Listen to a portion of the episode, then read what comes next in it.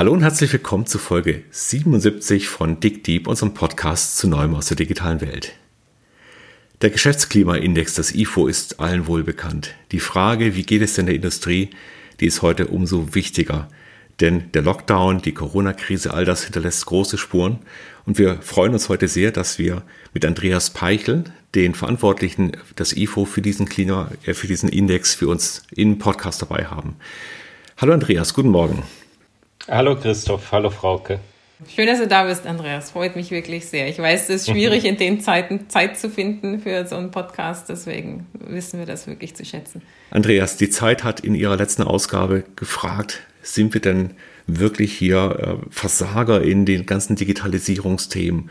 Und hat da noch ein Fragezeichen hinten dran gestellt. Also plötzlich Versager. Ich war überrascht, denn das plötzlich überraschte mich und auch das Fragezeichen überraschte mich. Wie siehst du denn den aktuellen Weg von Deutschland in der Corona-Krise? Das ist ja wie so ein Lackmustest. Ja, also ich sehe das ähnlich. Also man kann das Fragezeichen durch ein Ausrufezeichen ersetzen und das auch das plötzlich streichen, weil ähm, das sehen wir in, in, in vielen Stellen ja, dass äh, wir bei dem Thema Digitalisierung oder insgesamt auch Daten, Datennutzung äh, sehr weit zurückhängen. Das, ob es jetzt in Unternehmen ist oder ähm, auch in der öffentlichen Verwaltung. Wir sehen äh, bei dem öffentlichen Gesundheitsdienst, bei den Gesundheitsämtern, wie viel noch per Fax läuft. Das sehen wir übrigens auch bei den Unternehmen, bei uns im IFO-Geschäftsklimaindex beantworten immer noch ein Drittel der Unternehmen die äh, Fragen per Faxgerät, was äh, wir auch schon versuchen seit Jahren zu ändern. Aber ähm, das ist äh, irgendwie schwierig und wir sind an, in Deutschland, glaube ich, gewohnt, analog zu denken und in gewisser Weise auch linear. Das sehen wir jetzt ja auch in der Pandemie, wie schwer wir mit exponentiellem Wachstum zurechtkommen. Jetzt konnte man bei vielen Firmen sehen, dass sie ihr Geschäftsmodell eigentlich ganz gut digital im Griff hatten. Das war die eine Seite. Und die Großzahl der anderen Firmen und Betriebe und auch Händler hatte tatsächlich große Schwierigkeiten, sich dann von dem stationären Handel oder von dem analogen Umgang dann weiterzuentwickeln. Woran liegt das denn eigentlich in deiner Wahrnehmung? Ich glaube, ähm, die Ursachen sind, sind vielschichtig. Das hat vieles in, also das fängt, glaube ich, schon recht früh an. Ähm, wir sehen schon auch ja in den Schulen, dass es da sehr, sehr große Unterschiede gibt, wie weit man ist mit äh, dem Thema Digitalunterricht oder digitale Medien, vielleicht auch Informatikunterricht in Schulen. Das ist sehr heterogen und das setzt sich überall sofort. Also man, man sieht es auch in, in, in unterschiedlichen Unternehmen. Was wir gesehen haben, auch bei uns in den Befragungen, ist, dass Unternehmen, die ähm, 2019 schon besser dastanden oder weiter waren, auch was Digitalisierungsthemen anging, dass sie deutlich besser jetzt auch durch die Krise gekommen sind. Sei es, weil sie relativ schnell auf Homeoffice umstellen konnten oder weil sie digitale Vertriebskanäle nutzen konnten besser.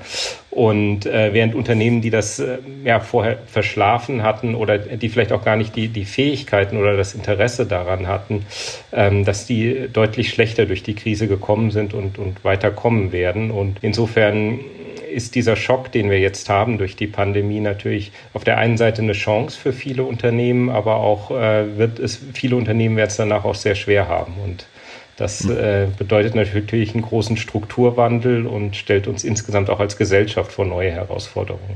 Das heißt also, wir sehen jetzt eigentlich nur das, was vorher schon eigentlich passiert ist oder nicht passiert ist. Und der Wasserstand hat sich sozusagen gesenkt oder angestiegen, je nachdem, wie man das Bild verwenden will. Ja, man kann das auch in den Innenstädten ganz schön sehen. Also die guten Geschäfte, die existieren da weiterhin. Und viele andere, die schwächer aufgestellt waren, denen geht es gerade sehr schlecht oder die gibt es schon gar nicht mehr. Wenn wir mal auf das Thema Makroökonomik drauf schauen, das hat es ja im Titel stehen, Makroökonomik hört sich irgendwie ziemlich groß an. Was ist denn das überhaupt? Definiere mal. Na, äh, Makroökonomik ist sozusagen in der Tat alles oder die, die Betrachtung der Gesamtwirtschaft, der Volkswirtschaft als Ganzes.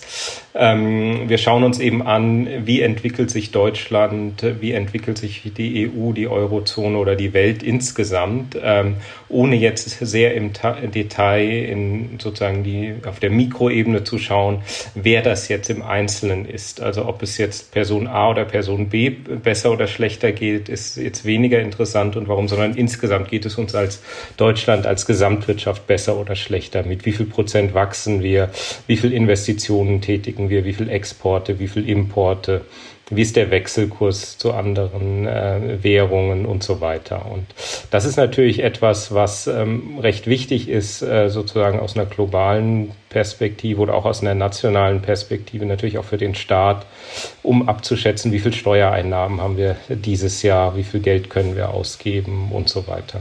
Jetzt sehen wir ja gerade eine weitere Krise in der Automobilindustrie, und zwar die Chip-Krise. Da ist Folgendes passiert. Wir haben ja fast keine eigene Chipproduktion mehr in, Deutschland oder in Europa und sind also sehr stark davon abhängig, dass uns andere Staaten, andere Firmen, vor allem aus dem asiatischen Bereich, eben mit Chips versorgen. Und die Autoindustrie hat eben die, die Quoten runtergefahren und wollte jetzt wieder mehr Chips haben, nachdem das die Wirtschaft wieder anzieht. Aber in der Zwischenzeit hat eben auch die Konsumgüterindustrie zum Beispiel eben massiv äh, einen Bedarf an Chips gesteigert, einfach weil die Leute zu Hause sind. Wie siehst du denn die Abhängigkeiten unserer Industrien von gerade Chips oder auch von Softwareprodukten und Plattformen? Macht euch das Sorge?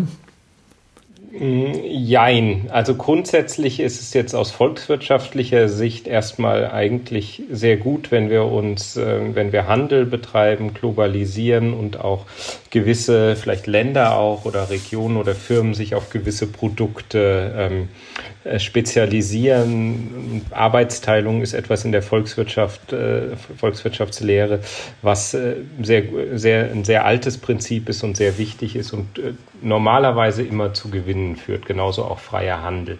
Das Problem jetzt natürlich ist ähm, zum einen, äh, wenn man jetzt sagt, äh, in der Pandemie haben wir gesehen, dass manche Lieferketten über Grenzen hinweg nicht mehr funktioniert haben, aus verschiedenen Gründen. Das ist, glaube ich, ein anderes Thema. Wenn man jetzt aber einfach sagt, wir haben eine Industrie und diese Industrie ähm, ähm, ist, äh, brauche einen bestimmten Rohstoff oder ein äh, bestimmtes Vorprodukt, dann müssen sie halt entsprechend marktwirtschaftlich über den Preismechanismus die entsprechenden Preise bezahlen und dann würde man davon ausgehen, dass sie die Produkte auch bekommen. Wenn es jetzt so ist, dass die Güter natürlich sehr knapp sind, weil die Nachfrage danach äh, größer ist, dann ist die Frage, woran liegt es, dass es nicht mehr Angebot an diesen Chips jetzt gibt? Da wird, äh, das kann vielleicht was mit Rohstoffen zu tun haben oder das natürlich auch eine gewisse Zeit dauert, eine Fabrik zu erweitern oder eine neue Fabrik zu bauen.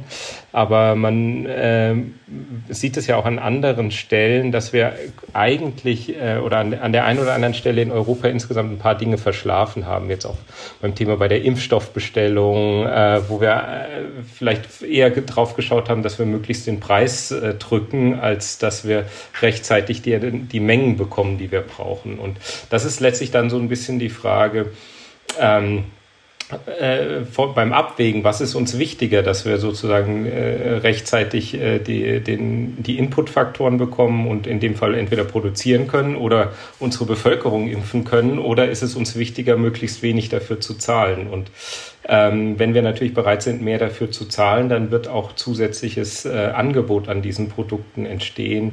Das sieht man ja jetzt auch im Thema bei den Impfstoffen, dass am Anfang hieß es, nee, es ist egal, wie viel Geld wir bekommen, wir können nicht mehr produzieren und dann sagt man, ah, hier, hier ist doch ganz viel Geld und auf einmal kommt man auf Ideen, dass man, ah, vielleicht könnte man doch hier noch was produzieren und da noch was. Und genauso ist es bei den Chips sicherlich auch. Wenn die deutsche Automobilindustrie so viele mehr Chips jetzt braucht und äh, bereit ist dafür zu zahlen, gibt es vielleicht auch wieder Anreize, ein Werk in Deutschland äh, aufzubauen, was das zu den entsprechenden Konditionen auch äh, leisten kann oder ein weiteres Werk in China, um, um entsprechend mehr zu produzieren. Also das wäre schon durchaus die Haltung, der Markt regelt das. Jetzt bin ich mal ein bisschen provokativ an der Stelle, denn also eine Chipfabrik zu bauen, okay, das ist schon viel Geld und bislang sind wir sehr fabless unterwegs hier in Deutschland. Aber wenn ich jetzt mal auf die digitalen Themen schaue, also so ein Google, so eine Apple-Plattform, so ein AWS, also Amazon, das ist ja, das kann man zwar wollen und wir wollen ja auch gerade mit Gaia X und solchen Sachen sehr viel, aber sind wir denn überhaupt in der Lage? Ist das nicht schon, ist der Zug nicht schon abgefahren? Also ich, ich glaube, ähm, ich, ich glaube in der Tat, dass bei an vielen Stellen der Zug hm, abgefahren ist, aber es gibt ja auch immer wieder noch Möglichkeiten, neue Produkte auf den Markt zu bringen, äh, neue Ideen zu entwickeln. Ich glaube auch gerade eher so im, also im sozusagen B2C-Bereich sind wir vielleicht äh, deutlich mehr hinterher. Im, im B2B-Bereich gibt es, glaube ich, äh, ein paar Dinge, wo wir in Deutschland ein bisschen besser dastehen. Ich glaube, ein Riesenthema in Deutschland, wenn man ähm, sich in der Branche umhört, ähm, wobei ich da kein Experte bin, aber ein Riesenthema ist anscheinend auch so das ganze Thema Venture Capital. Wie funktioniert Zugang eigentlich zum Kapitalmarkt? Ähm, was in den USA an, und gerade auch so das Stichwort Silicon Valley doch deutlich einfacher ist, als es in and Deutschland funktioniert. Und es gibt äh, immer wieder auch Beispiele, wo dann äh, Firmen, die auch in Deutschland Startups gegründet wurden, die dann äh, sozusagen in den USA sich kapitalisieren, weil sie dort einfach viel leichter Zugang zu viel mehr Kapital bekommen, um dann auch entsprechend wachsen zu können. Und ich glaube, das ist eine, eine äh, ziemlich große Schwachstelle insgesamt der Kapitalmarkt in Deutschland. Wir sehen ja auch zum Beispiel, wenn wir uns das, äh, das Sparverhalten der Deutschen anschauen. Also wir haben letztes Jahr, wir waren schon die Sparweltmeister in Europa und haben letztes Jahr die Sparquote noch mal fast verdoppelt im Zuge der Krise. Aber äh, keine 20 Prozent der, der Deutschen, die sparen, investieren in, in Aktien oder Fonds, sondern das ist, liegt in der Regel auf dem Sparbuch äh, mit jetzt Negativzinsen oder Strafzinsen. Dann äh, sieht man auch, wie, wie schlecht wir an der Stelle im, sozusagen im Privaten, im Kleinen sind. Und das sieht man auch insgesamt als an der Volkswirtschaft. Also es gibt eine schöne Studie von der Uni Bonn, die ausgerechnet hat, dass sozusagen die ähm, es Deutschland geschafft hat, äh, die Kapitalexporte, also wir hatten ja die ganze Zeit äh, oder haben ja Leistungsbilanzüberschüsse, also so Exportüberschüsse, wir sind ja der Exportweltmeister und das Geld geht ja, das Kapital fließt ja in dem Sinne ins Ausland oder man könnte auch sagen, wir investieren es im Ausland aber die Rendite, die wir darauf haben im, im Ausland, ist äh, sowas von unterdurchschnittlich. Also das viel schlechter kann man eigentlich gar nicht anlegen, wenn man, äh, wenn man ständig äh, sozusagen selbst die falsche Entscheidung trifft. Und das ist äh, sozusagen, das sieht, wir, wir investieren oder wir geben das Geld sehr oft in die falschen Produkte, falschen Technologien auch. Und ähm, ich glaube, da ist in der Tat noch äh, ziemlicher Handlungsbedarf. Und das fängt äh, meines Erachtens auch wieder im, im, in der Schule, im Bildungsbereich an, wo wir äh, so insgesamt, glaube ich, sehr wenig Bildung im Bereich Wirtschaft, Finanzen haben aber auch ähm, digitales Informatik ist, glaube ich, in, in vielen Fällen, äh, äh, wo wir sehr wenig da machen. Und ähm, das wird sehr lange dauern, bis wir da aufholen. Und deswegen, glaube ich, ist, kann man kurzfristig nicht sehr viel machen, äh, um, um das äh, zu ändern. Und wir werden sicherlich kurzfristig kein Amazon oder Google bekommen. Ja, was berichten denn die Firmen dazu? Also als jemand, der auf dem Wirtschaftsgymnasium groß geworden ist, äh, habe ich sowohl Informatik als auch äh, Wirtschaft viel gelernt, ja, und das hat trotzdem nicht dazu geführt, dass ich hier aggressiv investiere. Ähm, ich weiß nicht, ob man das alles immer nur mit dem Fingerzeig auf die Schulen irgendwie reparieren kann. Ich denke schon, dass genau wie äh, Weiterbildung bei Erwachsenen generell ja ein großes Thema ist. Was hört ihr denn von den Firmen? Ähm, kriegt ihr, greift ihr da Signale auf, ja, dass die eigentlich Bedarfe haben, da mehr zu lernen und sich umzustellen, die sie aber nicht wissen, wie sie, die, wie, wie sie das hinkriegen? Oder ähm, sind solche Firmen, die eigentlich den größten Reformierungsbedarf haben, gar nicht mehr in eurem Survey drin, weil sie sowieso Datensammlung und äh, Informationen dieser Art vielleicht äh, ja, weniger zugänglich sind? Ne, also ich glaube, wir haben schon eine, eine, sehr gute Abdeckung. Wir haben jeden Monat so ungefähr 9000 Antworten, ähm, etwas über 9000 Antworten von den Firmen. Das ist so relativ grob repräsentativ für die Struktur. Natürlich haben wir große Unternehmen, die wichtigsten Unternehmen alle ähm, drin und auch mittelständische Unternehmen. Und man sieht schon sehr große Unterschiede in, in vielen Bereichen zwischen den Unternehmen. Ich hatte es vorhin, äh, glaube ich, schon mal gesagt, ein Drittel der Unternehmen antwortet auf Fax und das sind jetzt auch nicht so die Unternehmen, wenn man andere Fragen stellt in Richtung äh, Innovationsdynamik oder Digitalisierung, die da an anderer Stelle vorangehen, sondern das ist, äh, ist natürlich klar, dass das auch korreliert mit, äh, mit verschiedenen anderen Dingen. Und ähm, man sieht ähm, in der Tat, dass bei vielen dieser Unternehmen, ähm, es kommt auch dann darauf an, sind das familiengeführte Unternehmen äh, oder wie, wie ist die Eigentümerstruktur? Es gibt recht vielfältige Themen und man sieht einfach, wie gesagt, einige haben die, das Thema Digitalisierung komplett verschlafen. Auch das geben sie auch dann zu bei entsprechenden Fragen.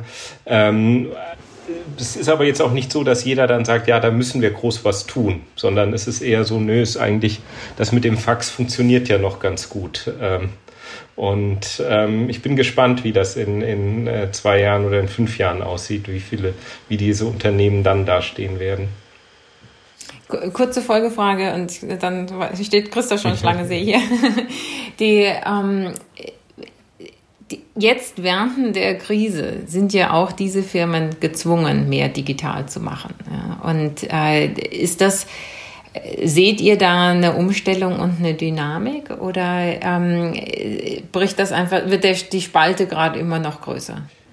Also gefühlt wird die, die Spaltung zwischen den Firmen noch größer. Also man hat auch in, im ersten Lockdown gesehen, ähm, wir haben relativ schnell auch Sonderfragen zum Beispiel zum Thema Homeoffice gestellt und auch welche Probleme es beim, ob es Probleme beim Homeoffice gab und, äh, äh, und so weiter. Und man sieht ähm, Riesenunterschiede, also welche Unternehmen, also auch innerhalb der gleichen Branche mehr oder weniger mit den mehr oder weniger gleichen Produkten, wie groß es dann Unterschiede gibt, wie, wie viele, welche Unternehmen fast die gesamte äh, Belegschaft ins Homeoffice schicken konnte. Es gab keinerlei technischen Probleme. Äh, sie haben, die Manager haben auch gesagt, die Produktivität war, war ähnlich hoch. Ähm, die einzigen Probleme, die es, die es da gab, war äh, das Thema Kinderbetreuung, wie, wie glaube ich, bei allen mit Kindern, die, wenn sie nicht in die, in die Schule oder in die Betreuung gehen konnten beim Thema Homeoffice. Und andere Unternehmen, die haben einen Bruchteil davon ihrer Belegschaft ins Homeoffice geschickt, obwohl theoretisch ein fast genauso großer Anteil möglich gewesen wäre. Und die haben sehr große Probleme gemeldet, bis hin zu, dass überhaupt nicht die technischen Voraussetzungen da waren, ähm, dass man überhaupt keinen, keinen Laptop hatte, dass man überhaupt gar nicht auf das Firmennetzwerk, auf die Daten oder irgendetwas von außen zugreifen konnte. Äh, und wenn ich sozusagen meine Arbeit nicht machen kann, dann äh, kann ich natürlich auch nicht ins Homeoffice. Das Homeoffice nichts. Oder, oder vielleicht habe ich noch nicht mal alles digital, sondern habe alles noch in Ordnern, die ich irgendwie äh, dann äh, entsprechend irgendwie immer von hin und her transportieren muss. Für also mit Ordner meinst du nicht Ordner auf der nee, Festplatte, genau. sondern Ordner hinten im Regal. Nee, genau, ja. so einen guten alten Leitsordner oder was auch immer äh, mit Lochenheften äh, und, und so weiter, genau.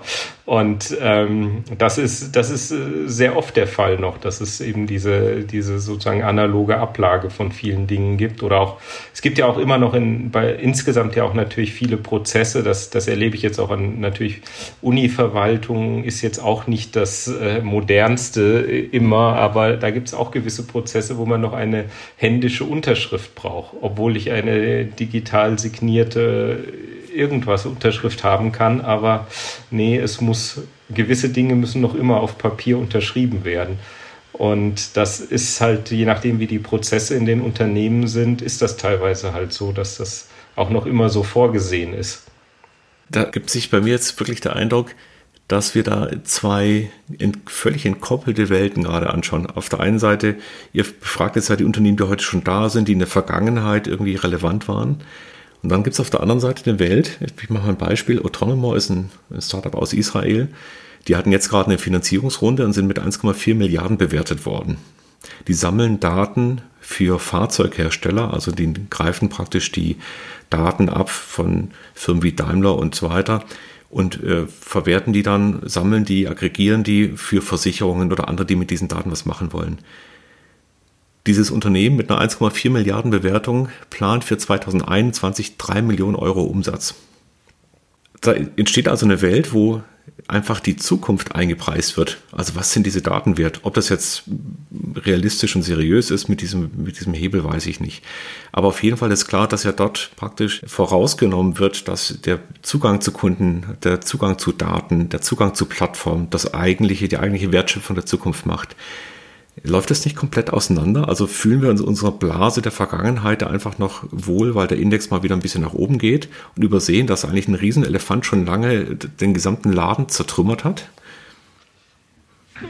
Ja, ob, ob der ganze Laden zertrümmert wurde, weiß ich nicht. Aber ähm, es ist schon so, dass wir also im Moment und auch jetzt in der aktuellen Lage unsere Konjunktur wird schon auch sehr stark von, von der Industrie und in gewissen Teilen auch sozusagen in Anführungszeichen der alten Industrie, die sich natürlich auch immer wieder ähm, neu erfindet, ähm, getrieben. Aber in Deutschland ist natürlich äh, Autobranche, Maschinenbau, Chemie, Pharma, das sind schon äh, die wichtigen Stützen der in, in Deutschland nach wie vor. Und das ist natürlich, äh, das auf der einen Seite ist das, glaube ich, insgesamt äh, sehr gut gewesen in den letzten Jahren, weil die äh, Branchen insgesamt doch sehr, sehr gut gelaufen sind und jetzt auch ähm, ein bisschen am Anfang letzten Jahres geschwächelt hatten, aber das war eigentlich schon 2019 so. Wir waren in der Industrie in 2019 schon in der Rezession, dann kam Corona, das wurde nochmal so ein bisschen, gab es ein paar Bereinigungseffekte, aber im Prinzip ist jetzt auch wieder die Industrie der, der Motor der Konjunktur bei uns.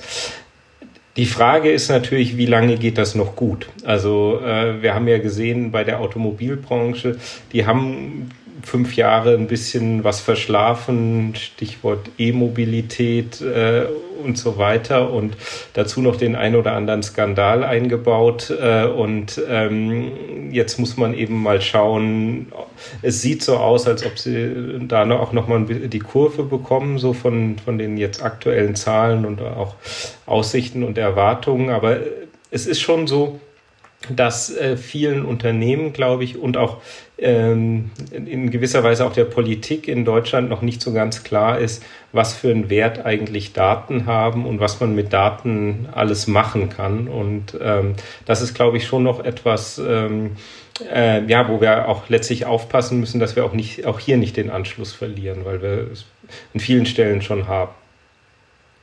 Ja, man kann das ganz schön sehen an der Frage, wie viele Unicorns haben wir denn? Uns ist gerade so ein Fintech-Unicorn abhanden gekommen. Ja. Also die Wirecard-Nummer war natürlich jetzt auch ein, der, der Hoffnungsträger, dass wir da mitspielen können weltweit. Und ansonsten haben wir nicht viel. Also SAP ist noch weiterhin der größte deutsche Softwareladen und der ist schon ein bisschen in die Jahre gekommen. Und man sieht das auch im Aktienkurs gerade, dass eben auch die Warnung, äh, Moment, wir müssen, den, wir müssen unser Produkt umbauen und wir brauchen jetzt einige Jahre, bis wir wieder mitspielen können, äh, tatsächlich erstmal auf der, auf der Börse wirklich auf den Magen geschlagen hat. Und ansonsten, wir haben keinen Suchmaschinenbetreiber, wir haben keinen großen Werbebetreibenden, wir haben keine echten Software-Schmieden. Wir sind im Thema KI in der Forschung sensationell gut, in der Umsetzung sensationell schlecht. Also insofern ist an vielen Stellen tatsächlich doch die Frage, ob wir die, die Stellhebel gerade aus der Hand geben und damit auch in der Abhängigkeit, ähnlich wie bei diesem Chip-Thema, in der Abhängigkeit von Konzernen anderer Länder geraten. Wie seht ihr dann das als Makroökonom? Ja, also die Gefahr ist natürlich da und ich glaube, es ist ähm, an vielen Stellen auch da wieder das Thema, wir machen sehr gute Forschung, aber wie bringen wir diese Forschung äh, zu Produkten, zur Marktreife in Deutschland oder auch zu Unternehmen in Deutschland. Also und da ist eben wieder dieses Thema, glaube ich, Venture Capital. Wie komme ich eigentlich dann ich habe jetzt eine Idee, ich, hab, ich bin dabei, ein Produkt zu entwickeln, wie bekomme ich, äh, wie komme ich daran? Und es ist ja nun mal nicht so, wir haben zwar diese Fernsehsendung, wie heißt das, die Höhle der Löwen oder mhm. etwas, wo man sich sein Produkt vorstellen kann und so, aber das ist ja äh, jetzt eher... Ja, Haarshampoo äh, ganz gut, aber... genau, das, das Haarshampoo oder die, die Wunderpille oder was auch immer es da immer gibt und... Äh, dafür ganz gut geeignet, aber jetzt, ähm, ich glaube, in, in der großen Breite fehlt es. Es gibt natürlich Ausnahmen. Also man sieht ja, keine Ahnung, jetzt mit BioNTech, die den Impfstoff entwickelt haben, wo ja auch äh, zwei Brüder dahinter stehen als Investoren, die das äh, relativ früh und auch die in, in ähnlichen Bereichen investieren und so. Da gibt es schon die ein oder andere Ausnahme oder Beispiele, ähm, die das machen, aber es sind halt doch recht wenige und das, ich glaube, es fehlt einfach in der großen, großen Masse so ein, äh, so ein, ja, letztlich Venture Capital Markt in Deutschland und deswegen ist es auch oft so, dass viele dann mit den Ideen in die USA gehen und ähm, das dann dort umsetzen. Zumal dort natürlich auch noch gleich der größere Markt äh, da ist für viele Dinge und ähm, es von daher mehrere Anreize bietet, dahin zu. Nee, eine kurze noch Nachfrage hierzu. Warum müsste das denn Venture Capital sein, das in Deutschland angesiedelt ist? Also warum, warum nicht nach Europa orientieren? Warum funktioniert, also der Markt insgesamt Europa ist ja doch dann vergleichbar mit dem amerikanischen.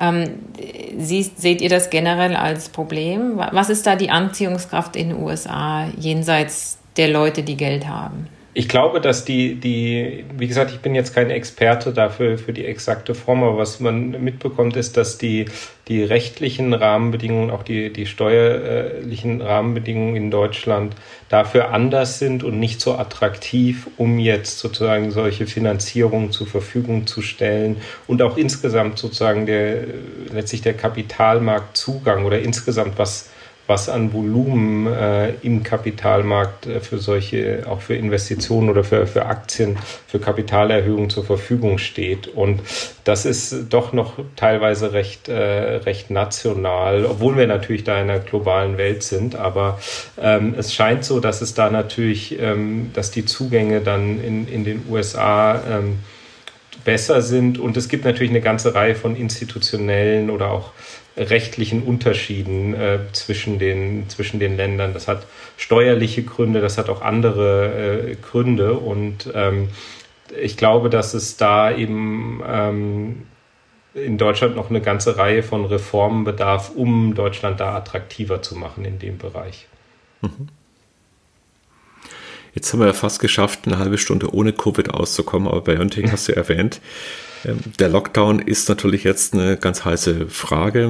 Morgen, am Mittwoch, findet die nächste Impfkonferenz statt oder die nächste äh, Covid-Konferenz statt und da wird entschieden dann auch um die, über die Frage, werden wir die noch weiter verlängern. Seid ihr denn bislang mit dem mit den Maßnahmen glücklich aus ökonomischer Sicht? Also war das Vorgehen, wie wir es in Deutschland hatten, ein, ein gutes, ein, ein vorsichtiges oder hätte man ganz anders rangehen müssen?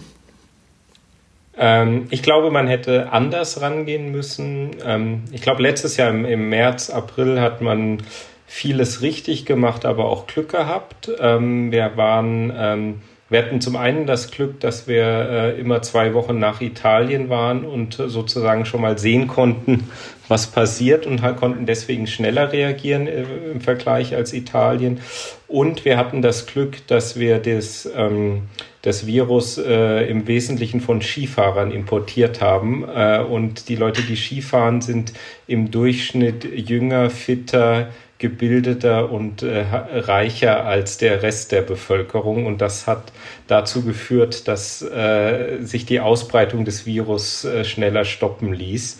Äh, und dann war es so, dass wir im Sommer ja äh, im Prinzip bei einer deutschlandweit bei einer Inzidenz über die, die Werte, über die wir jetzt reden, von 2,5 waren. In manchen Landkreisen gab es keine Neuinfektionen mehr. Und da haben wir den Fehler gemacht, dass wir gedacht haben, oh, wir, super, wir haben das so super hinbekommen. Äh, und wir haben äh, äh, wir, wir, können die Warnungen ignorieren, es kommt keine zweite Welle und wenn wieder eine kommt, dann kriegen wir es wieder so super hin. Und dann haben wir äh, im September noch darüber diskutiert, als die Zahlen wieder nach oben gingen, nachdem die Reiserückkehrer äh, zurückkamen nach den Ferien und so weiter, ähm, dass wir äh, ob diese Grenzwerte, die wir haben, ob diese 50, ob das eigentlich ein guter Wert ist oder ob das nicht alles verzerrt ist. Und wir haben es zu lange laufen lassen. Und dann haben wir auch noch gesagt, nee, jetzt machen wir erstmal nur ein paar leichte Maßnahmen. Und jetzt sind wir so sind die Zahlen immer weiter gewachsen und wir sind mitten in dieser äh, riesen zweiten Welle, die jetzt so langsam am Abklingen ist. Und äh, leider kommt jetzt sozusagen parallel dazu noch ein bisschen unbemerkt die dritte Welle, die sich aufbaut aufgrund der Mutationen, die jetzt in, in Deutschland auch schon dabei ist, exponentiell zu wachsen. Äh, und ähm, wenn wir jetzt Lockerungen beschließen, fürchte ich, dass wir die äh, in, in, ein paar Wochen wieder zurücknehmen müssen, weil dann die Fallzahlen doch wieder sehr stark ansteigen könnten. Und das, das wäre natürlich ähm, sehr schlecht. Das andere, was wir noch aus meiner Sicht komplett falsch gemacht haben, ist das Thema Impfstoffbestellung, aber das ist nochmal ein ganz anderes Thema. Aus ökonomischer Sicht ist es natürlich so, ähm, äh, die sozusagen äh, Maßnahmen an sich oder wenn wir jetzt die Wirtschaft, äh, wir legen ja bewusst die Wirtschaft lahm, um die, Ausbreitung des Virus zu stoppen. Aber eigentlich zeigen äh, sowohl unsere Studien, unsere Simulationsrechnungen, aber auch historische Erfahrungen, es sind nicht die Maßnahmen, sondern es ist das Virus, was äh, die, für die Gefahr sorgt. Selbst wenn wir äh, diese Maßnahmen nicht hätten, sieht man in anderen Ländern, in US-Bundesstaaten oder auch in Schweden, ist es trotzdem so, dass sich die Bevölkerung zurückhält. Wenn ich, wenn ich sehr hohe Inzidenzen habe, gehe ich nicht ins Restaurant, selbst wenn ich es dürfte. Und ähm, ähm, das heißt also, es ist wirklich das Virus. Und wir sehen auch bei uns in den, wenn wir uns die Mikrodaten unserer Befragung anschauen, wenn wir das korrelieren mit äh, Maßnahmen auf der einen Seite oder dem lokalen Infektionsgeschehen, dann ist immer das lokale Infektionsgeschehen, was den stärkeren Einfluss auf die aktuelle Lageeinschätzung und die Erwartungen der Unternehmen hat. Und weniger so per se die Maßnahmen, weil es klar ist, dass, es, dass wir das Virus bekämpfen müssen. Und je schneller wir das Virus bekämpfen, äh, je schneller wir wieder zu einer so Art äh, grünen Zone kommen, wie, wie in äh, Australien, Neuseeland, aber auch anderen asiatischen Ländern, äh, wo dann wieder relativ normales Leben möglich ist, desto schneller geht es auch der Wirtschaft wieder gut. Zwei Fragen äh, auf eure Daten bezogen. Also einmal sagst du, es ist ja dann ganz wichtig, dass man kleinräumig, regional wirklich weiß, was äh, los ist. Ja?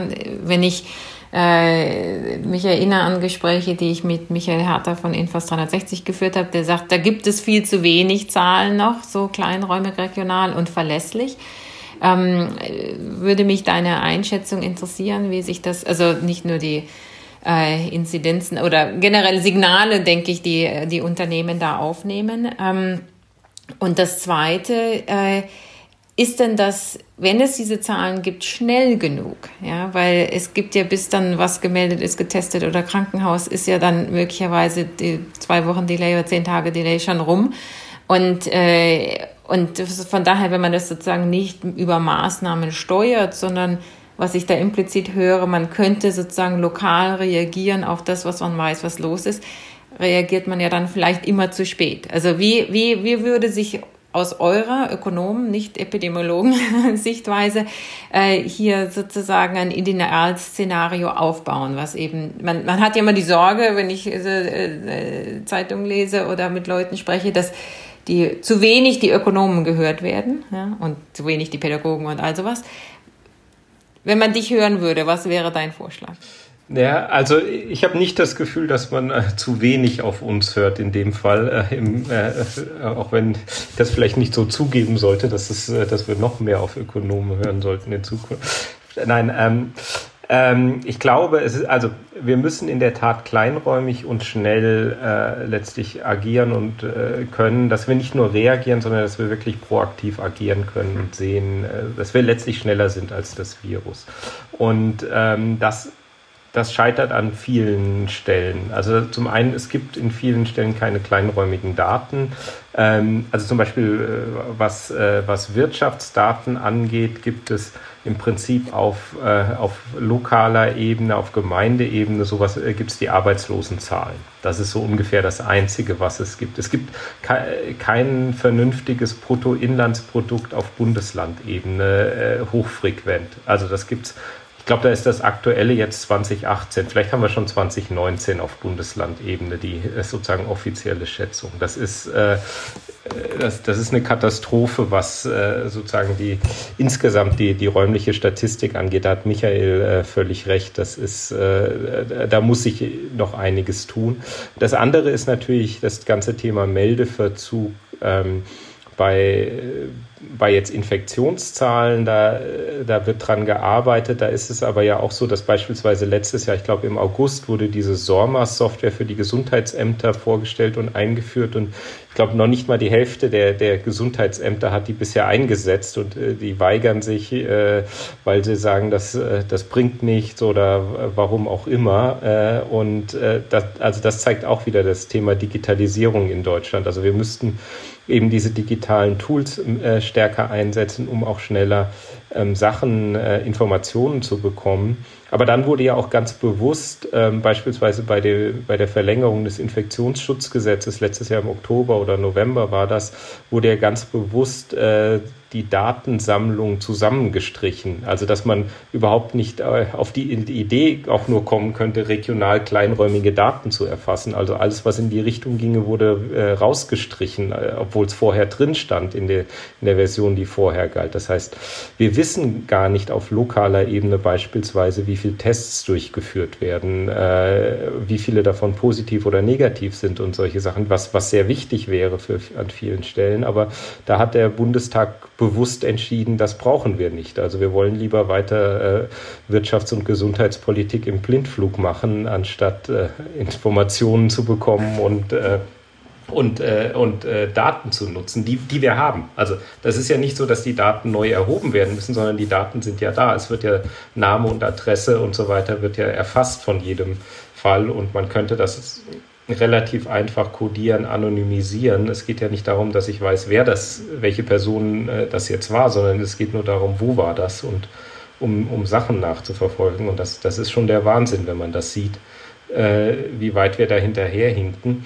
Und das Ganze ist äh, noch, mal, noch unabhängig davon, es wird dann immer argumentiert, so dargestellt in der Öffentlichkeit, ja, es ist immer Datenschutz in Deutschland geht gar nichts. Es geht ja gar nicht darum, den Datenschutz auszuhebeln, sondern das datenschutzkonform sind die Möglichkeiten da und die werden nicht ausgenutzt. Also es, es ist letztlich eine bewusste Entscheidung, das nicht zu tun. Und äh, man kann auch fast schon sagen, ein Versagen der Politik an der Stelle, weil das äh, letztlich, äh, wir, wir haben die größte äh, Krise seit dem Zweiten Weltkrieg und wir machen mit Absicht die Augen zu, um versuchen, da durchzukommen. Also das ist schon Wahnsinn.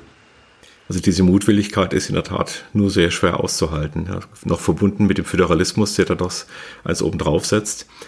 Ähm, was ist denn eure Prognose? Was erwartet ihr denn, was danach passieren wird? Es gibt ja den, den Spruch von uh, The New Normal, also dahinterher ist alles irgendwie anders. Aber das sind so zwei Extreme. Die einen sagen, das gibt so einen Rebound-Effekt. Die Leute werden dann ganz verstärkt wieder endlich mal in die Restaurants gehen und so weiter, also das nachholen. Und die andere Sichtweise könnte ja sein, nein, wir haben uns daran gewöhnt, dass wir nicht mehr ins Kino gehen, sondern Netflix schauen. Wir haben uns daran gewöhnt, dass wir selber unser Brot backen und nicht mehr zum Bäcker gehen. Und ich weiß nicht was. Habt ihr da ein Gefühl, und Daten und erste Indikatoren, wie sich tatsächlich äh, das wirtschaftliche Leben, die Struktur äh, verändern wird durch die Corona-Krise, wenn wir jetzt mal in ein, zwei Jahre in die Zukunft schauen.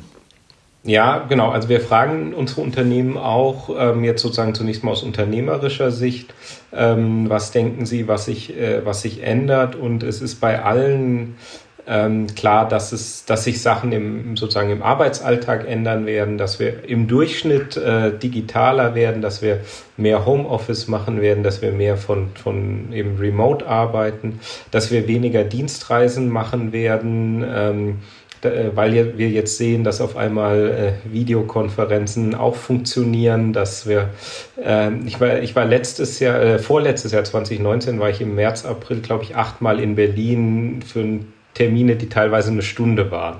Äh, und im Anfang März 2020 äh, konnte man mit dem Finanzministerium noch keine Videokonferenz machen. Im April konnte man mit dem Staatssekretär auf seinem iPad äh, zoomen bzw. WebExen äh, sozusagen. Also das hat auch da einen enormen Digitalisierungsschub gegeben in der öffentlichen Verwaltung auch. Und das wird natürlich Dinge ändern. Also ich werde nicht mehr in Zukunft für eine Stunde zu einem Meeting nach Berlin fahren. Äh, ob, und das hat natürlich Auswirkungen auf auf, den innerdeutschen Fernverkehr, ob es Flüge von die Lufthansa München, Hamburg, München, Berlin wird es weniger Flüge geben in Zukunft, aber auch Zugauslastung. Das hat natürlich dann Auswirkungen auf ähm, auf die Geschäfte an den Flughäfen, an den Bahnhöfen, aber auch natürlich auf die ganze sozusagen Geschäftsreisebranche. Das Thema Messen wird ganz spannend, ähm, inwieweit äh, welche davon wieder zurückkommen in vielleicht anderen Konzepten.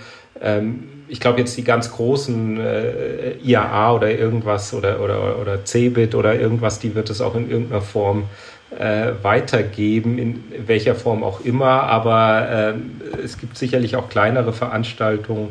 Ich meine, das sehen wir auch im akademischen Bereich. Ähm, wir machen jetzt alles virtuell, alle Konferenzen. Ich glaube schon, dass sobald es wieder geht, wir auch wieder äh, Konferenzen in echt haben werden, weil wir feststellen, es fehlt doch so der persönliche Austausch in, an der einen oder anderen Stelle. Und das kann man virtuell selbst mit den besten Tools nicht äh, äh, eins zu eins äh, simulieren und äh, deswegen werden viele Dinge auch wieder zurückkommen, aber es, es wird nicht im gleichen Maße sein. Und ich glaube insbesondere beim Thema Geschäftsreisen, kurzfristige Geschäftsreisen werden, werden Rückgang sehen und das, das werden, wird die, die Lufthansa wird das zu spüren bekommen und natürlich aber auch gewisse ähm, Beherbergungs-, Hotelbranchen, die auf Geschäftsreisen spezialisiert waren, werden da auch entsprechende äh, Ein Rückgänge sehen und müssen sich dann überlegen, was, äh, was, ist, die, was ist die Konsequenz. Im privaten Bereich ähm, haben wir auch ein paar Befragungen, Haushaltsbefragungen gemacht. Da ähm, ist das Bild ähm, etwas heterogener. Da ist es oft noch so, dass die Leute sagen, so sinngemäß, wir, wir wollen wieder zurück äh, an vielen Stellen zu dem, wie es vorher war. Also mit Ausgehen, mit äh, Städtereisen, Urlauben oder so. Ähm, es ist natürlich so, aber auch da sehen wir jetzt ja, wir hatten ja letztes Jahr den Rekordsommer, was, glaube ich, was Tourismus in Deutschland anging. Ähm, und äh, ich muss gestehen, mir hat es an der Nordsee auch gefallen. Äh, das ist etwas, äh, was ich jetzt auch nicht jedes Jahr machen muss, aber vielleicht ist das doch etwas, wo man dann das eine oder andere Mal vielleicht doch auf eine Fernreise verzichtet. Aber auch äh, trotzdem ist die Sehnsucht natürlich schon da, wieder äh, in die Ferne zu reisen. Also da wird es auch irgendwann wieder einen Rebound geben. Aber es ist, wird spannend zu sehen sein, in welche Richtung. Aber es wird sicherlich Verschiebungen geben und es ist natürlich so, dass es auch manche Angebote jetzt mit äh, auch Lieferservice vielleicht oder Abholen bei kleineren Geschäften oder auch bei, bei Restaurants, dass man gewisse Dinge nach Hause bekommt. Ähm, gibt es ein paar Sachen, die wir äh, vielleicht äh, gefallen haben und den äh, Netflix-Abend zu Hause ist vielleicht auch ganz schön. Also es wird sicherlich äh, es wird sicherlich Verschiebungen geben, aber es wird sicherlich auch davon abhängen, was das New Normal im Sinne der Pandemie, im Sinne des Virus äh, sein wird. Also sind wir bis September alle geimpft und reicht eine Impfdosis, ähm, dann ist es nochmal was anderes, als wenn wir jedes Jahr geimpft werden müssen und äh, wir jedes Jahr Wellen davon diesem Virus haben werden. Ja, dann hätte ich noch eine Abschlussfrage. Der Stuhl des Wirtschaftsministers Altmaier, der scheint da zu wackeln. Ja, zumindest sägen alle möglichen dran auf der Herr Merz. Nehmen wir mal an, Andreas Peichel wird unser neuer Wirtschaftsminister. Was wäre dein 100-Tage-Programm? Ähm, das ist eine, eine sehr gute Frage. Ich würde als erstes ähm, also ich würde lieber Finanzminister werden, zum einen, aber un okay, ab, unabhängig, da, unabhängig davon, dass ich nicht in die Politik möchte, äh, weil man, glaube ich, als, als Wirtschaftsminister in der jetzigen Form eigentlich gar nicht so viel Gestaltungsspielraum hat. Man hat im Wesentlichen kann man Subventionen verteilen und was für die Energiebranche machen. Ähm, ähm, das ist natürlich auch schön, aber ich glaube, ähm, was sind äh, drei Punkte, die, glaube ich, wichtig sind grundsätzlich so in, in, äh, in der Wirtschaftspolitik. Das eine ist, ähm, insgesamt die Dateninfrastruktur. Also wenn ich Wirtschaftsminister werden würde, das Erste, was ich machen würde, ist dafür zu sorgen, dass die amtliche Statistik aus dem Innenministerium rauskommt und mir untersteht. Und genauso das äh, Thema äh, Datenschutz äh, würde ich mich mit dem Justizministerium anlegen, weil da ist äh, insgesamt, glaube ich, äh, haben wir da zu viele Juristen, die äh, über das Thema Daten mitreden und zu wenige Leute, die verstehen, wie wichtig Daten sind und wie wichtig das jetzt auch als Wirtschaftsmodell für die Zukunft ist. Also ich glaube, da in dem Kontext äh, äh, ist das, was wo der neue Wirtschaft, ein neuer Wirtschaftsminister am meisten Hebel hätte.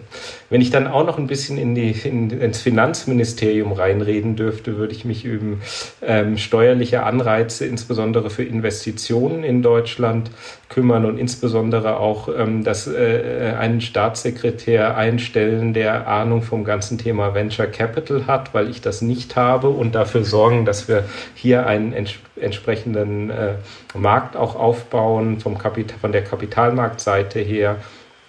Ähm, und äh, entsprechend halt auch äh, vielleicht die steuerlichen Anreize dafür überprüfen. Ähm, Stichwort sind Sofortabschreibungen, Cashflow-Besteuerung, ähm, wo wir, glaube ich, in Deutschland noch einiges äh, machen könnten. Ähm, und wo wir beispielsweise auch noch mal eine kleine Nebenbemerkung in der Krise, das wirks eines der wirksamsten Mittel, äh, wo wir immer noch zu spärlich mit umgehen, ist der Verlustrücktrag, weil wir natürlich Unternehmen, die in der Vergangenheit äh, Gewinne gemacht haben, jetzt mehr oder weniger sofort Liquidität, Eigenkapital zur Verfügung stellen, indem sie die Verluste, die sie jetzt machen, mit Gewinnen aus der Vergangenheit verrechnen und äh, es bevorteilt natürlich die Unternehmen, die in Deutschland ihre Gewinne versteuern, was für den deutschen Staat jetzt auch äh, natürlich äh, nochmal andere Anreize bietet und äh, weniger die Unternehmen, die die Gewinne ins Ausland verlagern. Das macht ist insofern noch äh, etwas, wo man, glaube ich, mit der Steuerpolitik auch noch mehr äh, steuern könnte. Und äh, ja, und der letzte Punkt ist, glaube ich, insgesamt zu überlegen, wie schaffen wir es, dass wir Deutschland äh, digitaler bekommen. Und ähm, das, also eine, eine Digitalisierungsoffensive für angefangen vom Bildungsbereich, von Schulen, dass man in, in den Schulen das Thema Digitalunterricht, Wechselunterricht, was wir jetzt haben, was wir sehen, was in der Fläche nicht funktioniert, dass man das auch in Zukunft hat, dass wenn beispielsweise ein Kind krank ist, was ansteckendes vielleicht hat, aber vom Kopf her fit ist, dass es von zu Hause dem Unterricht folgen kann und nicht äh, sozusagen zu Hause eine Woche zu Hause liegt und, und nichts macht, sondern dass äh, also auch von da angefangen bis hin zu ähm, natürlich Unternehmen, wie mache ich die Unternehmen digitaler, wie kriege ich sie dafür, dass kein Unternehmen mehr den IFO-Geschäftsklimaindex-Befragung per Fax beantwortet und äh, letztlich natürlich auch eine Digitalisierung der öffentlichen Verwaltung. Ähm, es gibt ja die ganzen Studien vom Normenkontrollrat, jetzt dieses Registermodernisierungsgesetz. Wir haben über 200 verschiedene Register in Deutschland, wo mehr oder weniger die gleichen Informationen drinstehen und die sind nicht miteinander verknüpft. Also das äh, das ist auch so was, wo wir, glaube ich, äh, sehr viel tun können. Und im Zuge dessen, wenn wir einfach nur anfangen würden, die öffentliche Verwaltung zu digitalisieren, entstehen, glaube ich, schon so viele Möglichkeiten auch für Startups wiederum, neue äh, Dinge zu entwickeln, neue Tools zu entwickeln, Produkte, ähm, dass wir es so schaffen würden, hoffentlich äh, in dem Bereich auch endlich aufzuholen und vielleicht die, das, in Zukunft auch das ein oder andere Unicorn aus Deutschland da zu produzieren. Großartig. Ich rufe den Armin Laschet gleich mal an. ja, ich glaube, hier in München muss man eher Herrn Söder anrufen. Oder der, wir ja, das könnte eine, eine, Alternative sein. Das ist so. Ja, vielen Dank. Ja, war ein spannender Ritt durch eine unglaublich äh, faszinierende Zeit. Faszinierend in dem Sinne, dass einfach auch an Grundfesten und an Dogmen gewackelt und gerüttelt wird und wir alle nicht so ganz genau wissen, wie dann das nächste Jahr aussehen wird. Vielen Dank für deine Einschätzung und für unser Gespräch heute. Vielen Dank. Danke auch von mir, André. Vielen Dank euch, hat Spaß gemacht. Dankeschön.